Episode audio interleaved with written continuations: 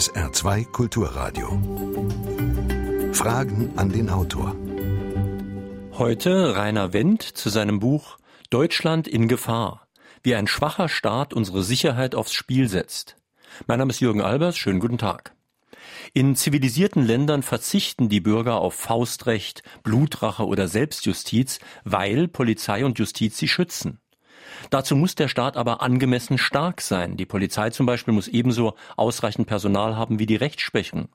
Ein gutes Bildungssystem ist die beste Voraussetzung gegen zahlreiche Probleme. Ist das alles in Gefahr? Haben staatliche Einrichtungen ihr Ansehen verloren? Werden wichtige Regeln und Gesetze nicht mehr durchgesetzt?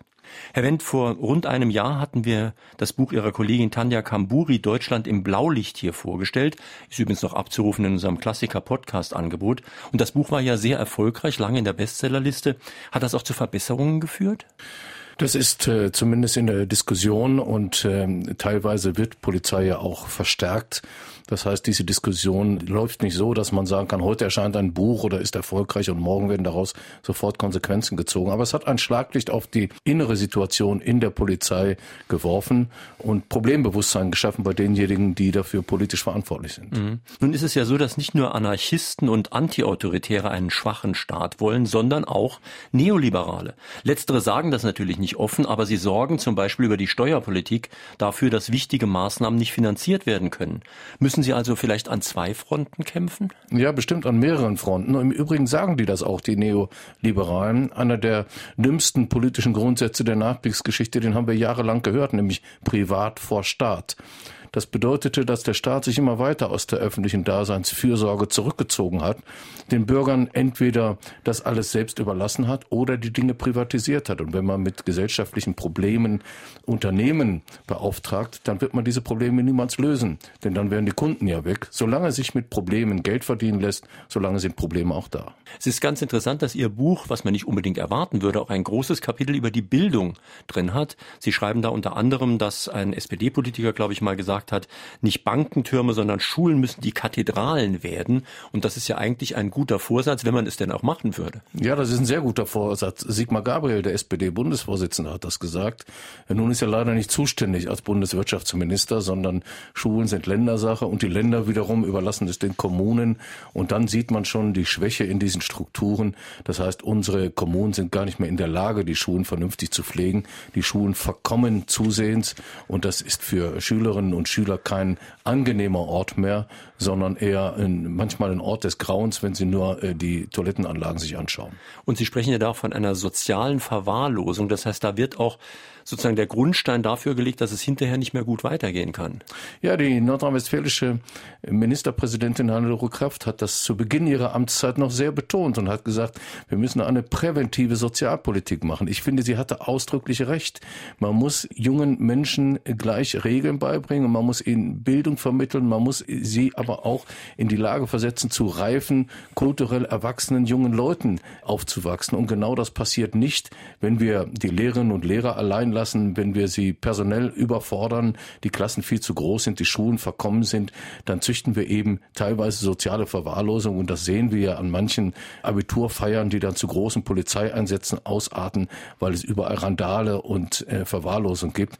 Genau da ist das Problem. Wir müssen in junge Menschen investieren, in Familien, Kindertagesstätten und Schulen, denn das, was dort investiert wird, brauchen wir hinterher als Polizei und Justiz nicht mehr aufzufangen. Nun ist es völlig unumstritten, dass die ganze Entwicklung in sehr jungen Jahren beginnt. Schon mit drei Jahren geht das eigentlich los mit der Bildung und der Bildung des Gehirns auch und so weiter. Das heißt, theoretisch ist es völlig klar, dass der Staat sehr viel investieren müsste in Kindertagesstätten, in Grundschulen. Aber Sie schreiben in Ihrem Buch so schön, geht unser Staat respektvoll und anerkennend mit Erzieherinnen und Erziehern um?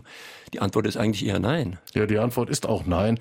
Der Staat hat das gemacht, was er so häufig macht, nämlich einen Anspruch auf Kindertagesstätten ins Gesetz hineingeschrieben und damit geglaubt, damit sei das Problem schon gelöst. Das erleben wir an vielen anderen Stellen auch, dass der Gesetzgeber glaubt, wenn er Papier vollgeschrieben hat, dann hat er schon damit die Lebenswirklichkeit verändert.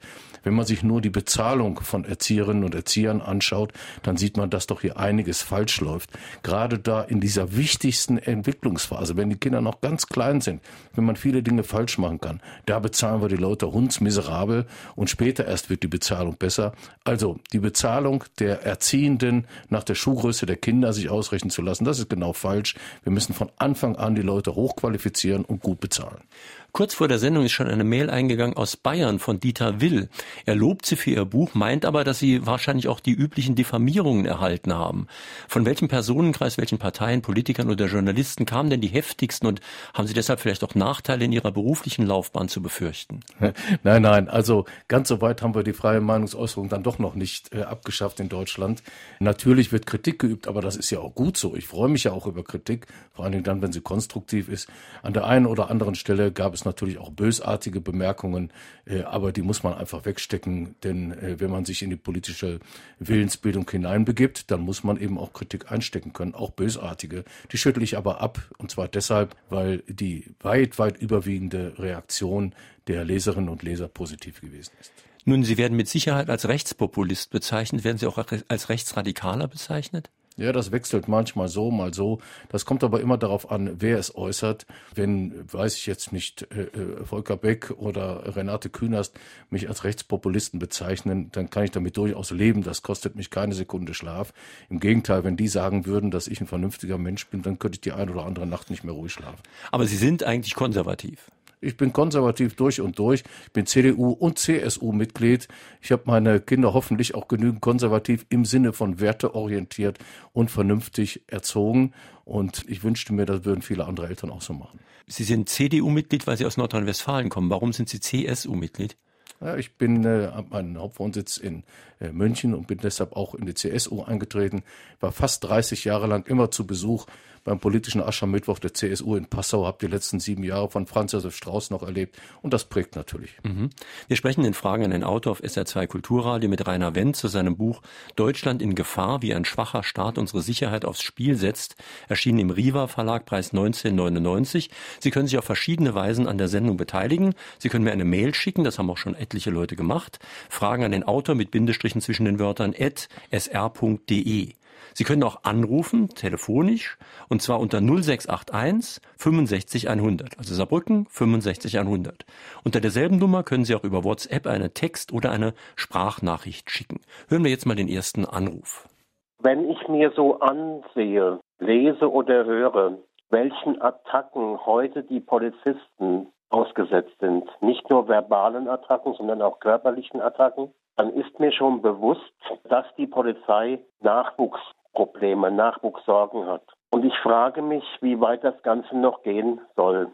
Und dann frage ich mich, warum die Politik nicht einschreitet und was die deutsche Bevölkerung dazu sagen würde, wenn die Polizei ihr Amt so ausüben würde wie zum Beispiel in den USA.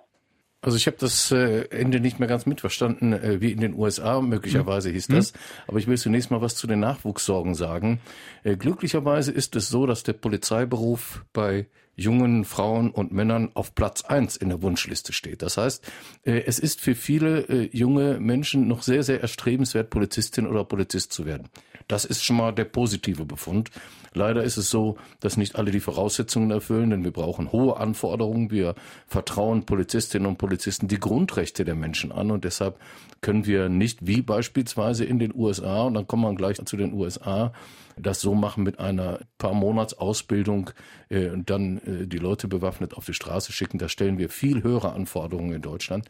Die Ausbildung dauert drei Jahre mindestens. Die Auswahl ist sehr, sehr hart. In der Regel müssen wir sechs bis acht oder zehn Leute prüfen, um eine oder einen einzustellen.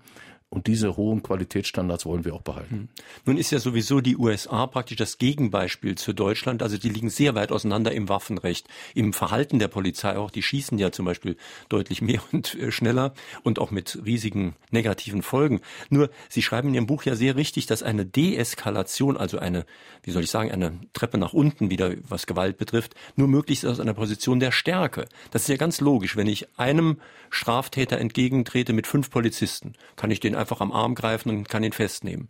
Wenn ich alleine als Polizist bin gegen zehn Leute, dann muss ich zur Schusswaffe greifen. Ja, Schusswaffe, der Schusswaffengebrauch ist in Deutschland ja bei der deutschen Polizei glücklicherweise und äh, man kann auch nur hoffen, dass das so bleibt. Das allerletzte Mittel, das sehr, sehr selten angewendet wird. Mit der Deeskalation durch Stärke ist gemeint, dass Polizei mit einer genügenden Anzahl von Einsatzkräften vor Ort sein muss. Wir haben es erlebt beispielsweise beim G7-Gipfel in Elmau. Da waren über 20.000 Polizistinnen und Polizisten eingesetzt. Da wäre gar keinem Chaoten auch nur im Traum eingefallen, äh, anzufangen zu randalieren. Er wäre sofort im Polizeigewahrsam gelandet. Und so muss das auch sein. Hier ist eine Mail eingegangen aus Frankfurt von Herrn Philipp. Er fragt, ob es womöglich zukünftig unter dem Gesichtspunkt der persönlichen Sicherheit vorstellbar ist, dass Leute sich illegal scharfe Schusswaffen besorgen und dann sozusagen nach Notwehr nach amerikanischem Recht diese auch einsetzen. Ja, es gibt ja leider schon viele Anzeichen dafür. Es gibt ja eine offizielle, eine offizielle Zahl, das sind mehr als 400.000 sogenannte kleine Waffenscheine. Das hat sich also vervielfacht gegenüber früheren Jahren. Das macht mir eigentlich noch weniger Sorgen. Denn äh, das sind ja noch die anständigen Leute. Das sind ja noch die, die sich an die Gesetze halten, zum Beamt gehen, eine Gebühr bezahlen, ihren Ausweis vorzeigen und sich da auch überprüfen lassen. Äh, ob das alles Sinn macht, ist die zweite Frage. Ich glaube eher nicht. Denn äh, das Pfefferspray oder was man dann mitnehmen kann äh, oder die Schreckschusspistole, die man mit sich führt, wird im Bedarfsfall nicht tatsächlich für Sicherheit sorgen. Viel mehr Sorgen müssen anmachen die Bürgerwehren, die aus dem Boden schießen und die möglicherweise, was wir ja nicht wissen, illegale Bewaffnung. Das heißt, dass Menschen glauben, sich selbst schützen zu müssen und dem muss der Staat entgegenwirken durch viele Kontrollen, auch durch Razzien in den einschlägigen Bereichen. Aber dazu fehlt uns häufig halt eben das Personal. Insofern gibt es hier schon ein großes Gefahrenpotenzial, denn der Staat scheint nicht mehr richtig in der Lage zu sein, seinem Schutzauftrag nachzukommen. Und das ist natürlich fatal, denn da entsteht so eine Art Lücke. Es gibt so eine Art unausgesprochenen Gesellschaftsvertrag, um dieses Wort mal zu gebrauchen. Und dieser Vertrag besagt eigentlich, wir schützen euch und dafür haben wir das Gewaltmonopol. Ja, so ist es. Und das äh, Grundgesetz spricht hier auch eine klare Sprache.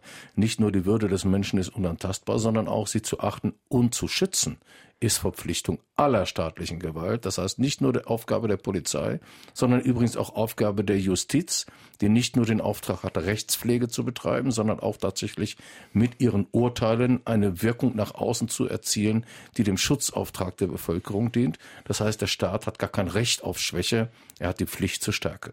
Noch eine telefonische Frage bitte. Vor 25 Jahren waren zwei junge Tunesier, die in einem großzügigen Asylantenhaus in der Gemeinde Nonweiler wohnten, zu Besuch in unserem Haus.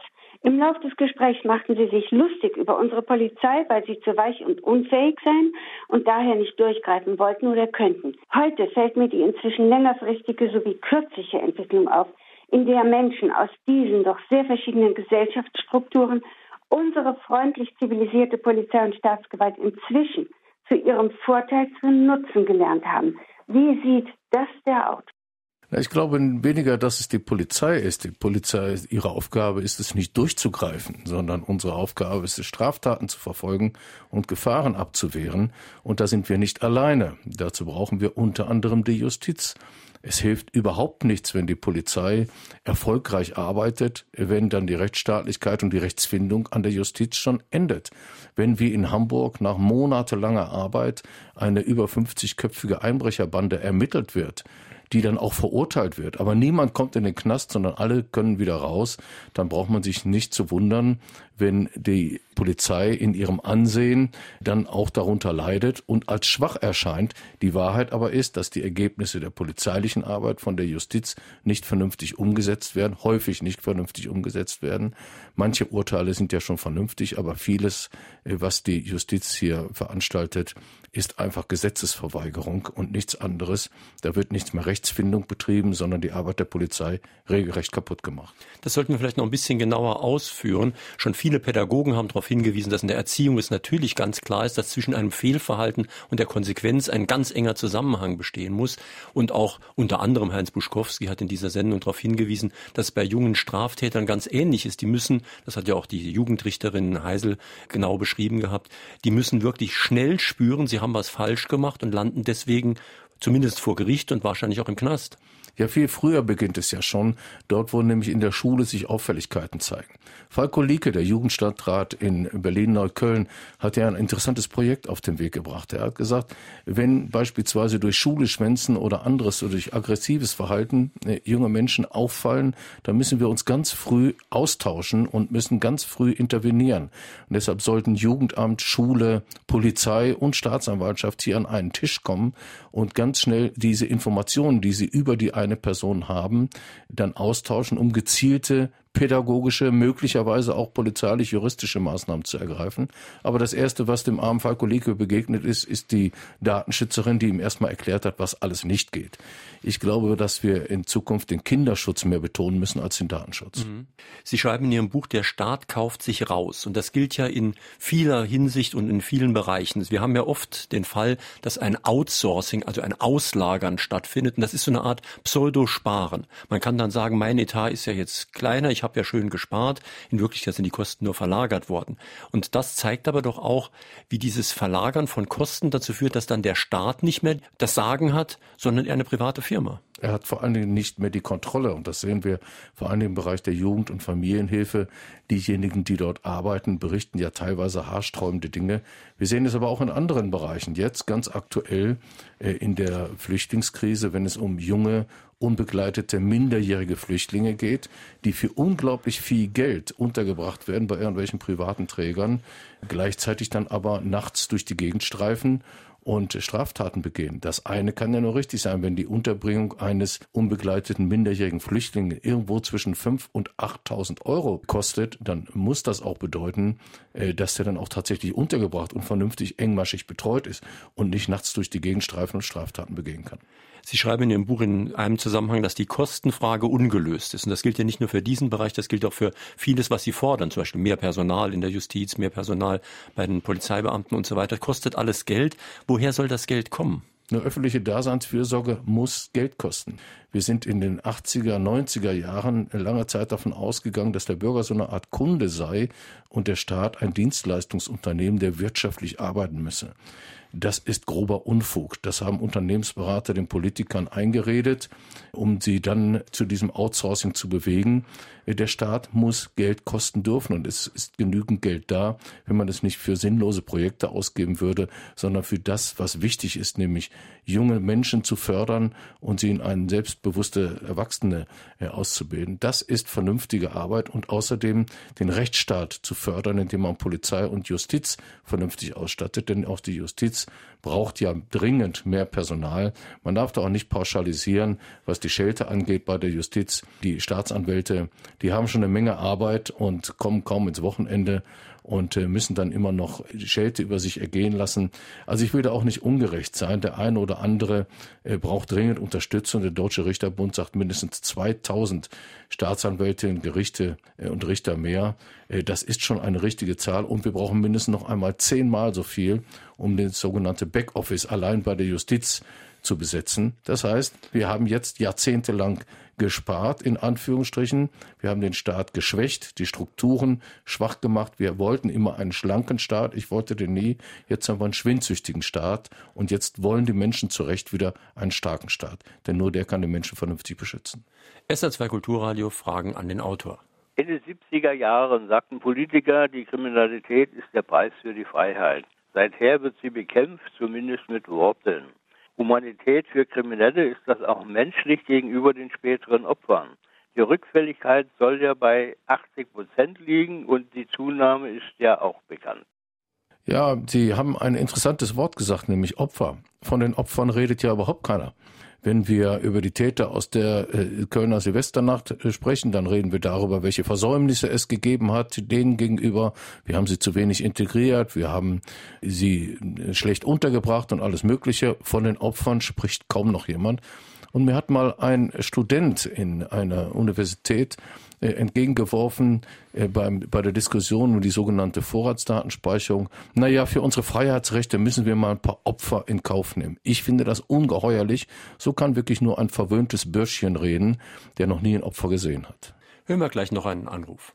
Meine Frage an den Autor, Herr Wendt, glauben Sie wirklich, dass Staatsstärke mit autoritärem Führungsstil und Uniformen diejenigen Menschen erreichen, die es aufgrund mangelnder Erziehung nötig haben. Also wissen Sie, das sprechen Sie sehr, sehr richtig an. Ein autoritärer Staat, das ist das, was wir bestimmt nicht brauchen. Das hatten wir in der Nachkriegszeit mit dem Bürger als Untertan und dem, und dem Staat sozusagen als Obrigkeit. Das ist nicht das, was wir brauchen. Aber ein Staat mit Autorität, der in der Lage ist, auf gesicherter rechtsstaatlicher Basis seine Regeln auch durchzusetzen, genau das ist, was wir brauchen. Und das hat mit autoritärem Verhalten überhaupt nichts zu tun, auch nicht, so wie Sie es beschreiben, mit der Uniform, die im Übrigen in Deutschland ja nichts Schlechtes ist. Die Polizei hat zu Recht ein hohes Ansehen und ein hohes Vertrauen in der Bevölkerung. Die Menschen würden gerne mehr Uniformen auf der Straße sehen, und zwar Polizeiuniformen. Wir sprechen oft über Integration. Und integrieren müsste man ja nicht nur Ausländer, auch viele Bio-Deutsche in Anführungszeichen, müsste man erstmal in diese Gesellschaft vernünftig integrieren. Aber wie auch immer, es gibt Leute, die man integrieren sollte. Und läuft noch sehr viel schief, da ist noch sehr viel zu wenig Arbeit und Geld investiert. Aber Sie fragen in Ihrem Buch natürlich auch, dass es Leute gibt, die man nicht integrieren sollte, vielleicht Clanchefs, Mitläufer, Anstifter, Extremisten. Was machen wir mit denen? Auch integrieren? Ja, das ist doch die große Frage, die wir ja schon in den 80er und 90er Jahren nicht beantwortet haben. Damals hat es ja auch Zuwanderung nach Deutschland gegeben und die Integration dieser Menschen ist gehörig vermasselt worden. Das sieht man ja an den Parallelgesellschaften im Ruhrgebiet, in Bremen, in Berlin, überall, wo es große arabische Clans gibt, teilweise kriminell, die alles andere als integriert sind, die schon in dritter, vierter Generation bei uns sind und überhaupt kein Deutsch sprechen und die überhaupt nicht daran denken, sich in die deutsche Gesellschaft zu integrieren. Jetzt haben wir den Staat seit dieser Zeit noch weiter geschwächt. Das heißt, mehr als zwei Millionen Menschen im öffentlichen Dienst sind verschwunden aus den Rathäusern, aus den Schulen, bei der Polizei und anderswo. Und jetzt sind über eine Million Menschen zusätzlich zu uns gekommen. Und jetzt sollte Integration gelingen. Ich glaube das einfach nicht. Das kann so nicht klappen. Mit einem schwachen Staat kann man keine gute Integrationsarbeit leisten. Sie haben schon mehrfach darauf hingewiesen, dass es die Probleme weit zurückgehen. Und Herbert Feeth aus Kaiserslautern hat ja auch eine Mail geschrieben. Er sagt, dass gewerkschaftliche Warnungen lange ignoriert wurden und der Stellenabbau begann ja auch schon in den 70er Jahren. Das heißt, es ist eine sehr langfristige Entwicklung, die deswegen auch natürlich nicht mehr ganz so schnell rückgängig zu machen ist. Ja, am schlimmsten war es eigentlich noch nicht in den 70er Jahren. Da haben wir in meinem Heimatland in Nordrhein-Westfalen noch über 2000 Polizistinnen und Polizisten eingestellt. Richtig los ging es erst nach der deutschen Wiedervereinigung weil die deutsche Politik geglaubt hat, jetzt brechen die Zeiten des ewigen Friedens an. Wir sind äh, von Freunden umgeben, wir brauchen also keine stationären Grenzkontrollen mehr. Der böse Russe sozusagen, der kommt sowieso nicht mehr. Und in den nordafrikanischen Ländern, wo die Despoten jetzt zum Teufel gejagt werden, da werden dann Demokratien nach westlichem Muster entstehen. Heute sind wir ein bisschen schlauer. Heute wissen wir, dass die Kriegsgefahren immer noch da sind, dass selbst wenn man von Freunden umgeben ist, die nicht so weit geht, die Freundschaft, dass sie uns äh, alle Probleme vom Hals nehmen und dass in den nordafrikanischen Ländern eher Bürgerkrieg und islamistische Staaten äh, sich etablieren als demokratische Länder. Das sehen wir jetzt alles erst. Und jetzt müssen wir wieder anfangen, schnell den Staat zu stärken. Das passiert ja teilweise auch. Leider immer erst, wenn es lichterloh brennt. Leider muss es erst immer erst lichterloh brennen, bis dem einen oder anderen ein Licht aufgeht. SR2 Kulturradio Fragen an den Autor. Ist die Sicherheitslage Ihrer Meinung nach seit Beginn der Flüchtlingskrise in Deutschland grundlegend eine andere? Oder ist alles doch nur Panikmache? Verlangen Sie mehr Staat durch die Zuwanderung und wie ist Ihre Meinung zum Thema Obergrenze? Ja, zunächst mal, natürlich braucht man mehr Staat. Wenn äh, über eine Million Menschen zu uns gekommen sind, dann sind da nicht nur hilflose, schutzsuchende neue Mitbürgerinnen und Mitbürger darunter. Die, um die müsste man sich auch kümmern. Da brauchen wir mehr Menschen in Schulen, Kindertagesstätten, Gesundheitswesen, aber auch bei den lokalen Behörden, bei den Kommunen und eben auch in der Polizei und Justiz. Das ist doch eigentlich selbstverständlich. Gleichzeitig haben wir aber genau das Gegenteil getan. Das heißt, die Beamtinnen und Beamten, die da sind, auch noch zusätzlich belastet. Die Polizei hat im vergangenen Jahr über 20 Millionen Überstunden geleistet. Das ist ein Indiz dafür, dass der Staat an dieser Stelle zu schwach aufgestellt ist. Und was die Obergrenze angeht, äh, überlasse ich das äh, lieber dem Streit zwischen CDU und CSU. Aber, aber eins kann ich Ihnen sagen, es gibt eine faktische Obergrenze, wonach nämlich ein Staat nur eine bestimmte Aufnahmefähigkeit hat. Und die sehe ich allerdings bald erreicht. Welche Möglichkeiten direkt von vornherein bei den Familien, vor allen Dingen auch bei den, sage ich jetzt mal, zugereisten Verbänden besteht, darauf hinzuweisen, dass im Grunde genommen, egal für Biodeutsche oder für solche, die es irgendwie anstreben, in Deutschland zu bleiben, dass Respekt bedeutet, höflich, im besten Fall freundlich miteinander umzugehen. Welche Möglichkeiten sehen Sie da in den Ausbildungsgängen? Also wenn der freundliche Umgang miteinander gefordert wird, dann würde ich noch viel früher anfangen. Mir würde es schon mal reichen, wenn alle sich daran hielten, dass wir hier keine Straftaten begehen. Und äh, zwar schwere Straftaten. Wir wissen ja nicht erst seit der Kölner Silvesternacht. Wir haben ja, äh, ich habe selbst auch schon immer früher darauf hingewiesen, bin dann auch immer noch beschimpft worden, dass sowohl innerhalb als auch außerhalb der Flüchtlingseinrichtungen Straftaten stattfinden. Und genau das muss bekämpft werden. Und äh, gleichzeitig müssen wir noch die Straftaten bekämpfen, die auf Flüchtlinge und auf Flüchtlingsunterkünfte passieren. Das heißt, die Polizei hat alle Hände voll zu tun. Aber ich stimme Ihnen zu, genau diese Vermittlung von Grundregeln des Umgangs miteinander müsste dort stattfinden. Aber im Übrigen nicht nur dort. Ich bestehe darauf, die gelten für alle Menschen, auch für die, die hier geboren sind, dass man respektvoll und vernünftig miteinander umgeht. Das müsste sozusagen eigentlich zu den Grundbausteinen gehören, die schon in der Kindertagesstätte und in den Schulen allen beigebracht werden. Aber mir würde jetzt zu Beginn erstmal reichen, dass man sich an die Strafgesetze hält und davor noch, dass man überhaupt erstmal feststellt, wer ist überhaupt tatsächlich zu uns gekommen, mit welcher Identität ist er zu uns gekommen, wie können wir das kontrollieren und überhaupt noch irgendwie unter Kontrolle bringen. Dankenswerterweise haben Sie in Ihrem Buch auf Seite 43 alle Gegenargumente aufgelistet, die ich Ihnen jetzt vorhalten könnte. Ich sage nur mal, man darf nicht pauschalisieren, nicht dramatisieren, nicht stigmatisieren ja, das ist aber auch die übliche politische Rhetorik, um Problemen zu begegnen. Erst differenzieren, dann äh, beschwichtigen, dann verharmlosen und dann ignorieren.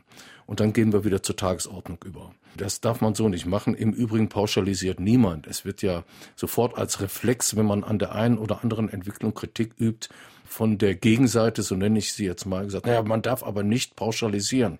Das tut im Übrigen auch gar keiner. Niemand sagt, alle Flüchtlinge seien kriminell und niemand sagt, alle Nordafrikaner begehen Straftaten. Aber es gibt eben auch solche darunter, das sind wenige, aber es gibt sie, die schwere Straftaten begehen und denen müssen wir uns wirkungsvoll entgegenstellen. Und wenn der Rechtsstaat sich weiterhin darauf beschränkt, bei Straftaten, sogar bei schwersten Straftaten, nur die Personalien der Täter festzustellen, dann kann ich Ihnen sagen, dann wird das den Opfern nicht genügen.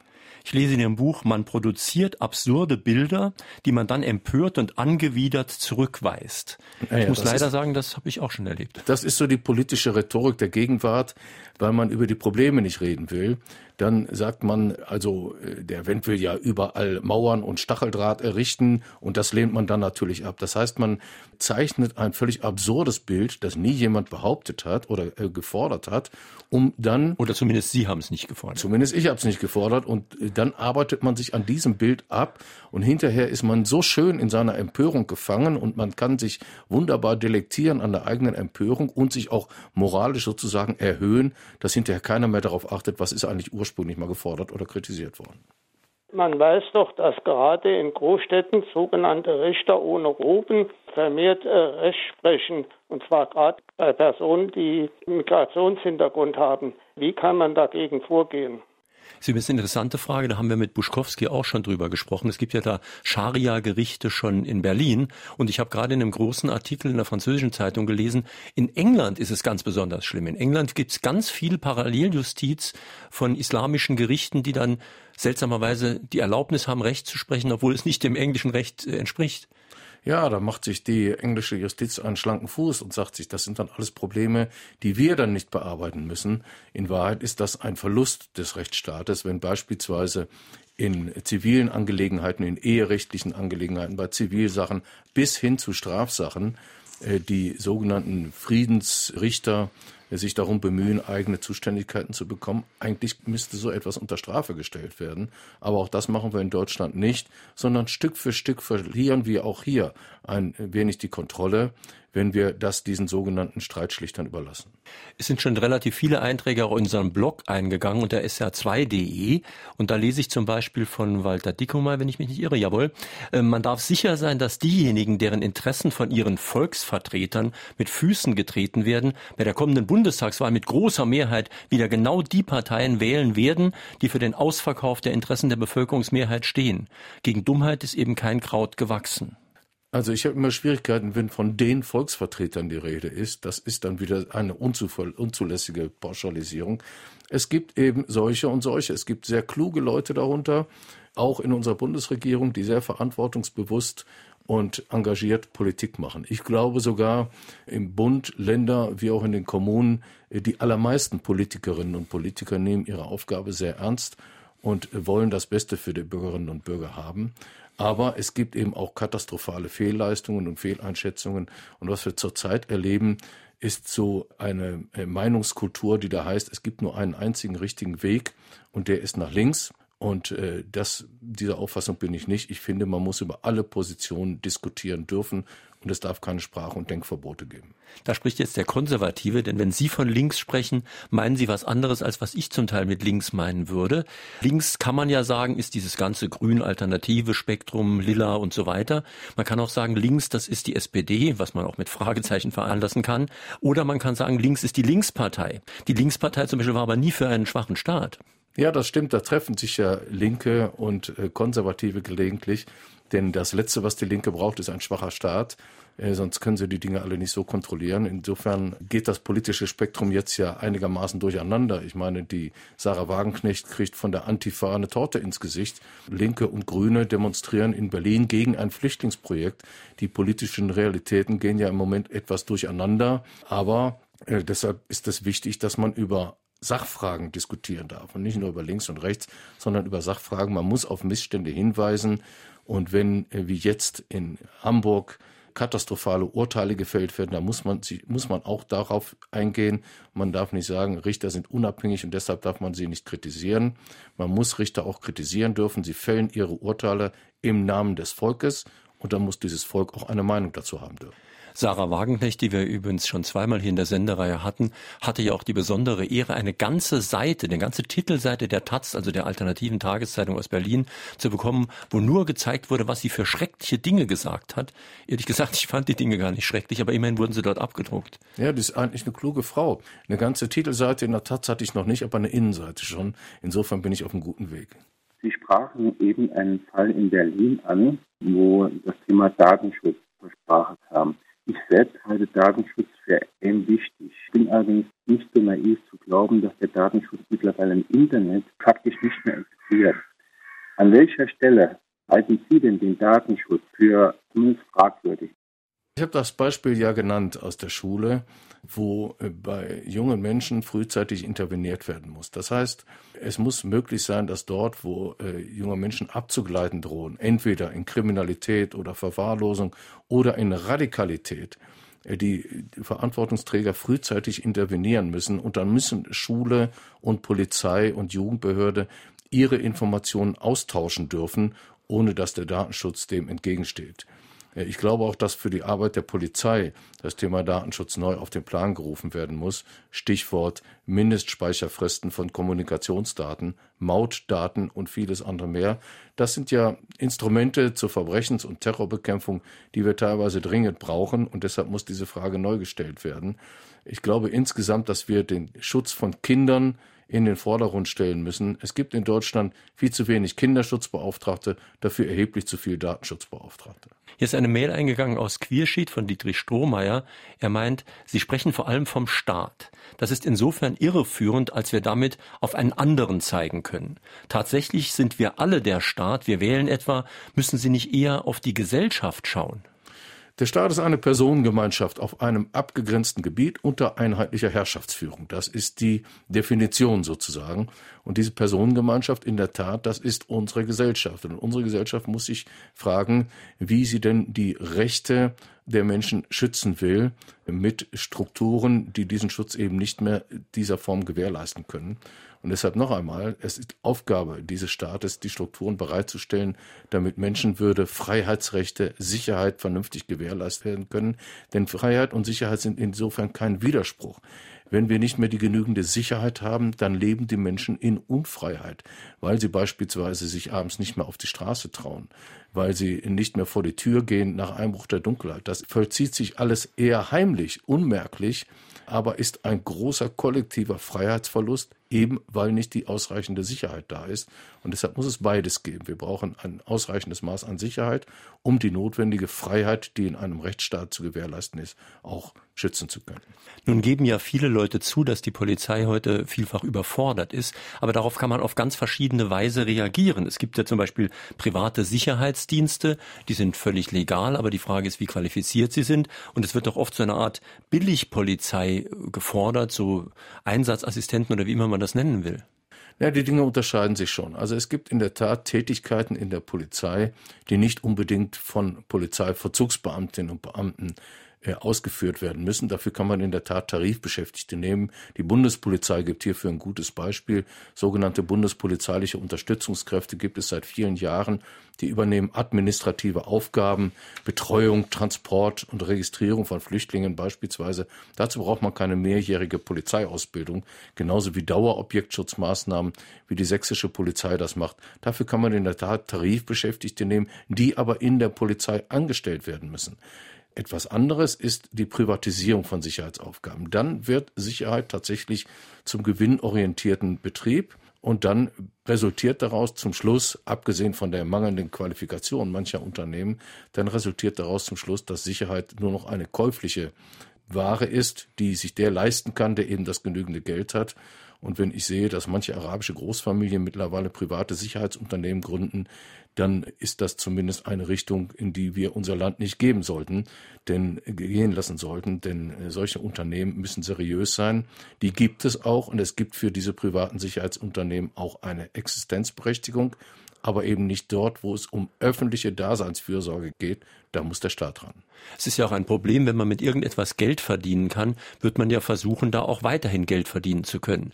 Und wenn ein Sicherheitsunternehmen zum Beispiel sagen würde, es ist jetzt gar nicht mehr unsicher, dann würde es seinen Job verlieren. Oder wenn zum Beispiel privatisierte Gefängnisse, was es in den USA reichlich gibt, wenn die sich dafür einsetzen würden, dass man die Gesellschaft so verändert, dass nicht mehr so viele Leute im Gefängnis landen, würden sie gegen ihre eigenen Wirtschaftsinteressen arbeiten. Ja, genau so ist das dort. Und es gibt noch viele andere Beispiele, wo der Staat sich letztlich aus der Daseinsfürsorge zurückgezogen hat. Bei der Familienhilfe, die haben wir schon angesprochen. Wenn eine Familie äh, Hilfe braucht, dann wird sie diese Hilfe bekommen. Wenn sie von einem privaten Unternehmen kommt, dann wird sie diese Hilfe auch immer weiter benötigen, denn dieses private Unternehmen wird immer wieder Gründe dafür finden, warum die Familie weiter betreut werden muss. Die sind doch nicht verrückt, die werden doch nicht sagen, so, wir haben das Problem jetzt gelöst, wir geben den Kunden gerne wieder ab. Das macht kein Unternehmen, das wäre ja auch völlig unlogisch. Und deshalb gibt es eben Bereiche, öffentliche Bereiche, da muss der Staat, wenn er auch nicht jeden Handgriff selber machen muss, aber er muss genau hinsehen, was dort geschieht und was mit unserem Geld Geld gemacht wird. Sie sprechen irgendwo auch von einer gigantischen Flüchtlingsindustrie. Was meinen Sie damit?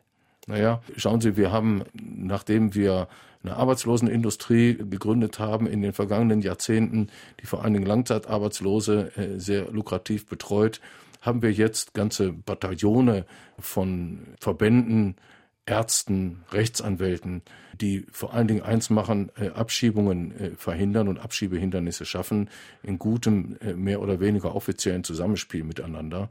Äh, jetzt verdienen sich an der Betreuung von Flüchtlingen viele Leute viel Geld. Da geht es beispielsweise um die Unterbringung minderjähriger Flüchtlinge. Das kostet fünf bis achttausend Euro im Monat. Ich weiß gar nicht, was daran so teuer sein soll. Und auch die, bei der Unterbringung von Flüchtlingen im vergangenen Jahr haben sich ja schon viele schnell eine goldene Nase verdient. Das heißt, es wird unheimlich viel Geld ausgegeben, einfach weil der Staat sich ausschließlich auf private Strukturen stützen muss, weil er selbst keine eigenen öffentlichen mehr zur Verfügung hat. Wenn wir schon beim Geld sind, was verdienen Sie denn eigentlich an der Sache? Denn der, Ihr Buch war ja auf der Spiegel Bestsellerliste zum Beispiel. Ich hoffe, da ist es immer noch, aber verdienen tue ich da nichts dran, denn sämtliche Erlöse aus diesem Buch gehen an die DPG Polizeistiftung. Die kümmert sich um verletzte Polizistinnen und Polizisten, Feuerwehrleute. Ja, und zur anderen Hälfte geht dies äh, noch an die Verkehrsunfallopferhilfe Deutschland. Da ist das Geld gut aufgehoben. Ich brauche nichts davon. SR2 Kulturradio Fragen an den Autor. Es gibt im Saarland eine sogenannte Polizeireform, die 2011 beschlossen wurde. Das heißt eigentlich Stellenabbau.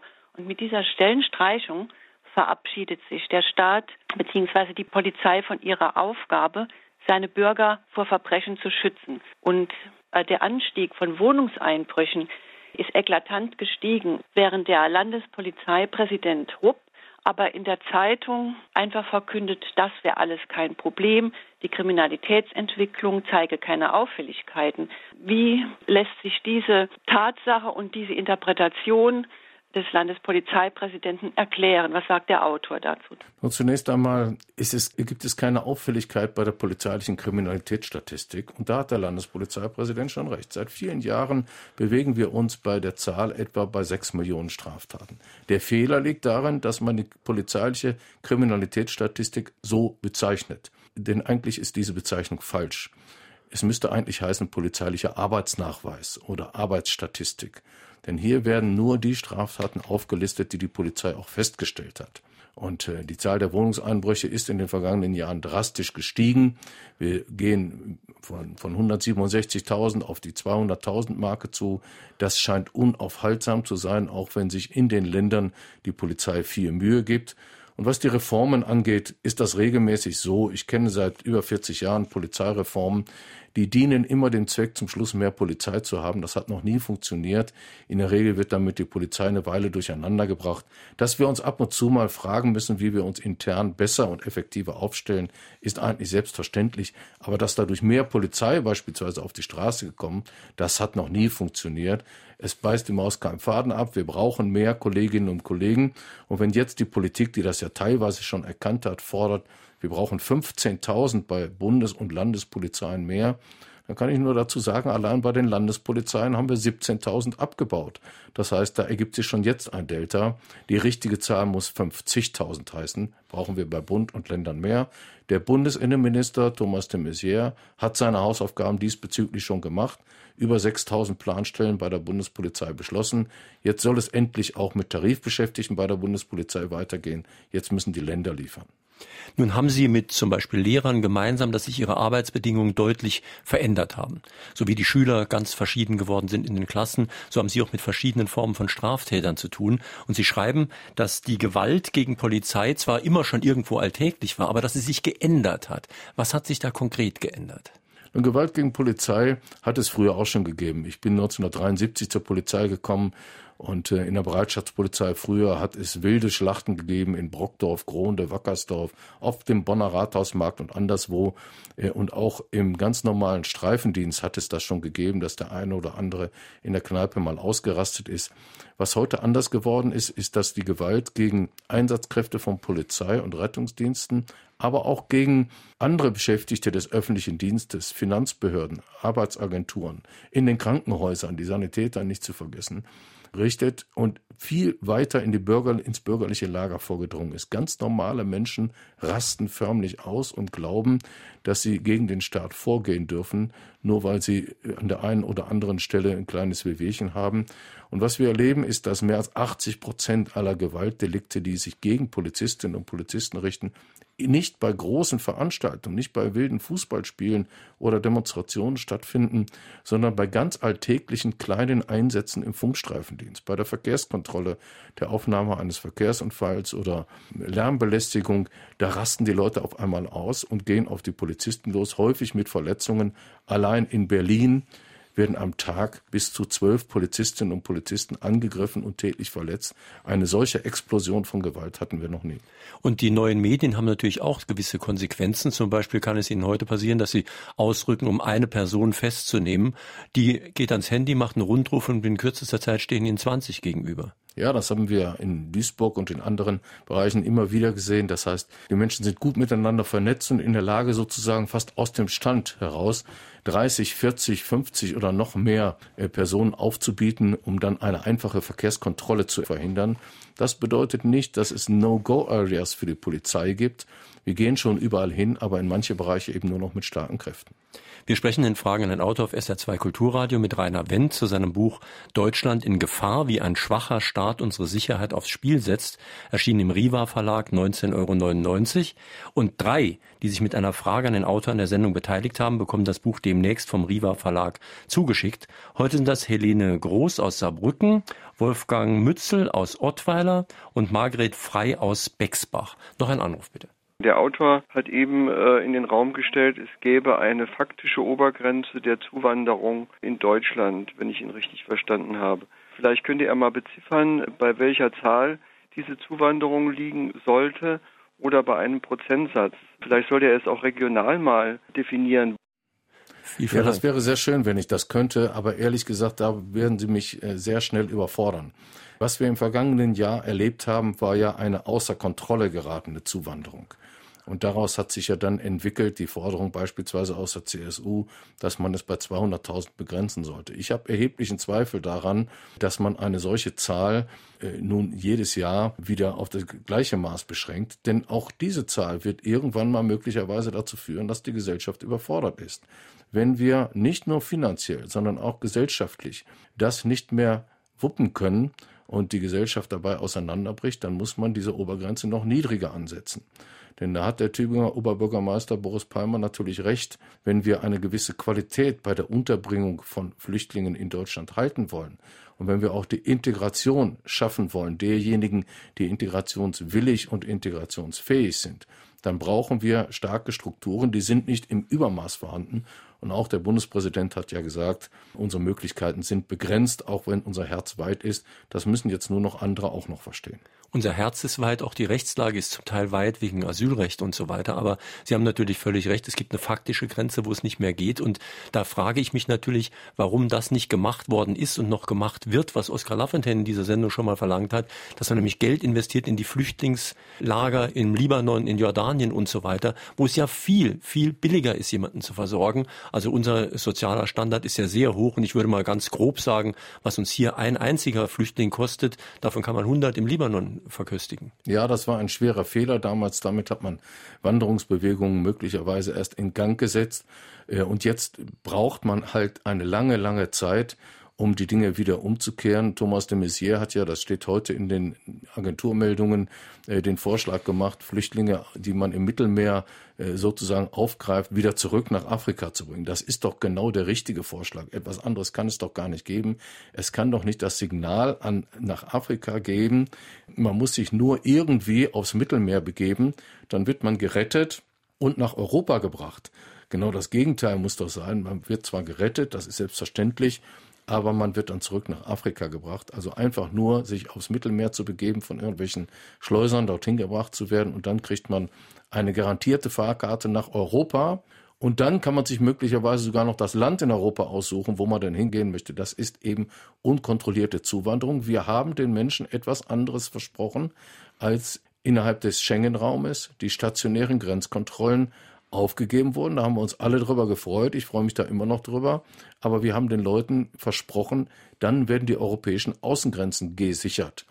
Und das, was wir jetzt betreiben, nämlich die Menschen aus dem Mittelmeer aufzufischen und nach Europa zu bringen, ist alles andere als der Schutz sicherer Außengrenzen. Hier ist gerade eine Nachfrage per Mail eingegangen. Der Hörer sieht eine gewisse Widersprüchlichkeit in Ihrer Argumentation. Einerseits beklagen Sie zu Recht den Rückzug des Staates, betrieben durch die Politik. Andererseits betonen Sie das hohe Verantwortungsbewusstsein der Mehrheit unserer Volksvertreter. Aber die haben ja die Misere zum Teil auch erzeugt. Ja, da ist was dran. Also ich glaube, dass die äh, Volksvertreter eine unterschiedliche äh, Verantwortung haben. Wir haben äh, starke Länder, die teilweise verheerende Entscheidungen getroffen haben, teilweise auch getrieben von Motiven, die man jetzt nur noch schwer vollziehen kann, die beispielsweise zu der sogenannten Föderalismusreform geführt haben, was ja noch mehr zum Auseinanderdriften in unserer Gesellschaft beigetragen hat. Insofern noch einmal, die meisten Politiker, nicht alle arbeiten übrigens bei Polizei und Justiz, sondern andere haben in anderen Bereichen ganz, ganz wichtige Aufgaben. Und deshalb, ich glaube immer noch daran, dass die meisten seriös und wirklich am Gelingen unserer Gesellschaft interessiert sind und daran hart arbeiten. Ich kenne viel zu viele Politikerinnen und Politiker, als dass ich sie nur pauschal als unfähig verurteilen würde. Aber Sie sind schon ein bisschen skeptisch gegenüber manchen Auswüchsen des Feudalismus. Ich sag Feudalismus und Quatsch. Das ist Föderalismus natürlich. Ja. Und ähm, Sie selbst loben in Ihrem Buch ja mehrfach Ihr neues Heimatland Bayern. Ja, Bayern zeigt, äh, dass man sehr vorbildlich äh, den öffentlichen Dienst aufstellen kann. Und Bayern zeigt ja auch, dass wenn man äh, Personal zielgerichtet und ausreichender Zahl einsetzt, man zu guten Ergebnissen kommt. Das sieht man beispielsweise sehr, sehr deutlich im Bereich der Wohnungseinbruchskriminalität. Da ist Bayern, was die Aufklärungsquote angeht, führend und was die Tatquote angeht, ganz weit hinten. Und das, daran sieht man also, dass man, wenn man genügend investiert, auch zu guten Ergebnissen kommen kann. Und deshalb ist dieser Wettbewerb des äh, Miteinander Streitens darum, welcher Weg der bessere ist, ja grundsätzlich kein falscher. Aber wenn Polizisten in Berlin 20 Prozent weniger verdienen als Polizisten in Bayern, dann ist das ein Wettbewerb, der spielt auf dem Rücken der Beschäftigten statt. Und das kann man nicht akzeptieren. Vor allen Dingen, weil die Arbeit in Berlin ja mit Sicherheit eher schwerer als leichter ist, verglichen mit Bayern. Die Hauptstadtpolizei hat es in der Tat sehr schwer, denn äh, wir sprechen hier allein von über 5000 sogenannten hauptstadtbedingten Sondereinsätzen. Da finden Staatsbesuche statt. Es gibt eine Unmenge an ausländischen Vertretungen, die bewacht werden müssen. Unser Objektschutzdienst äh, muss rund um die Uhr da arbeiten und es finden immer wieder viele Demonstrationen statt. Über 10 Millionen Leute besuchen die Hauptstadt und äh, deshalb ist die Polizei hier in besonderer Weise gefordert und sie ist auch in besonderer Weise schlecht behandelt worden in den vergangenen Jahren.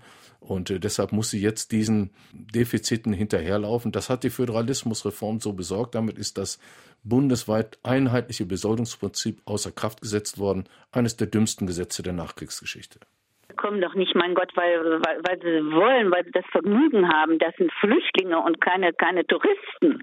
Also was er da jetzt gerade gesagt hat, äh, die müssen, muss, muss man nach Afrika zurückschicken und so. Ich meine, die gehen doch nicht weg, weil es zu warm ist.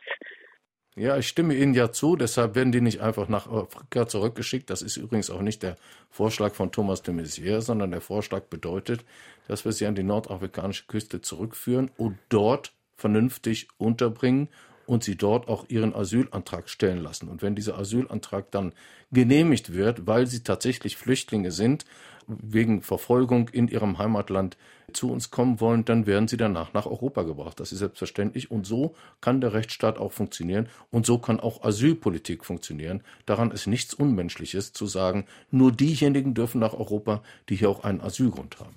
Noch ein letzter Anruf. Meine Frage an den Autor ist folgende. Justiz ist ebenso wie Polizei an Recht und Gesetz gebunden. Man kann einen Ersttäter, zum Beispiel einen Dieb, nicht unmittelbar ins Gefängnis schicken. Brauchen wir andere Gesetze? Und äh, was kann ich als Einzelner tun, um bessere Gesetze, schützendere Gesetze zu erhalten? Sicherlich können wir an der einen oder anderen Stelle äh, bei den Gesetzen noch etwas besser machen. Ich sage Ihnen mal beispielsweise bei der Wohnungseinbruchskriminalität bin ich schon der Meinung, dass der Einbruch in ein Haus, in eine Wohnung eine so schwere Straftat ist, dass der Polizei von Gesetz wegen her frühzeitig die Möglichkeit gegeben werden muss, beispielsweise Telekommunikationsüberwachung bei Verdächtigen zu machen. Das ist bislang nur sehr, sehr eingeschränkt möglich. Da kann man bei den Gesetzen noch eine Menge machen, übrigens auch bei der Vorratsdatenspeicherung. Ich finde diesen Ausdruck leider nicht so schön, aber wir nennen ja die Mindestspeicherfristen äh, leider so. Da kann man noch das ein oder andere machen. Grundsätzlich aber haben Sie recht, beim Ersttäter, den kann man nicht ins Gefängnis schicken. Aber wir haben Täter, die haben schon 100 Taten. Und das sind nur die, bei denen wir sie erwischt haben, die wir ihnen nachgewiesen haben. Und die gehen auch nicht ins Gefängnis. Und bei einer bestimmten Schwere von Straftaten, finde ich, muss die Justiz anders reagieren als bisher. Ich sage Ihnen nur das aktuelle Beispiel aus Hamburg. Wenn fünf Menschen eine 14-Jährige brutalst vergewaltigen und fast töten und vier von diesen fünfen bekommen eine Bewährungsstrafe und feiern sich anschließend selbst, dann ist irgendetwas falsch gelaufen und untergetaucht sind sie jetzt womöglich auch noch. Und wir brauchen, wie Sie schreiben, eine neue Debattenkultur. Ja, ich finde, man muss offen über die Dinge reden können, ohne sich gegenseitig zu beschuldigen, jetzt rechtspopulistisch oder linkspopulistisch und so zu sein. Das sind alles so Titel und Bezeichnungen, die unterdrücken eigentlich eine Diskussion. Ich finde es schon schlimm, dass über 50 Prozent der Menschen in Deutschland sich nicht mehr zu Flüchtlingsfragen äußern wollen. Das ist ein Minimum, ein Verlust an persönlicher Debattenkultur und an Meinungsvielfalt. In Fragen an den Autor auf SR2 Kulturradio war das Rainer Wendt zu seinem Buch Deutschland in Gefahr. Die Sendung finden Sie gleich nachher auch gegen 11.30 Uhr im Internet als Podcast, können sich dann runterladen, anhören, speichern, weiterverbreiten. In unserem Klassiker-Podcast-Angebot empfehle ich Ihnen die Sendung mit Tanja Kamburi vom letzten Jahr Deutschland im Blaulicht. Die Diskussion hat schon begonnen im Diskussionsforum unter www.sr2.de. Am nächsten Sonntag haben wir einen Wirtschaftsfachmann, nämlich Professor Christian Kreis. Sein Buch heißt Werbung, nein, Dank Gedanke, warum wir ohne Werbung viel besser leben könnten. Nun nerven uns natürlich Werbeunterbrechungen, Plakate und so weiter, aber ist es wirklich ein Problem? Wir müssen ja diese Versprechungen und Verlockungen nicht äh, annehmen. Und ärgerlich ist natürlich, dass wir Werbung alle bezahlen müssen, nämlich weil das in die Preise eingeht. Aber ist eine Marktwirtschaft ohne Werbung überhaupt möglich? Diese Frage am kommenden Sonntag in Fragen an den Autor. Schönes Weiterhören, schönen Sonntag wünscht Ihnen noch Jürgen Albers.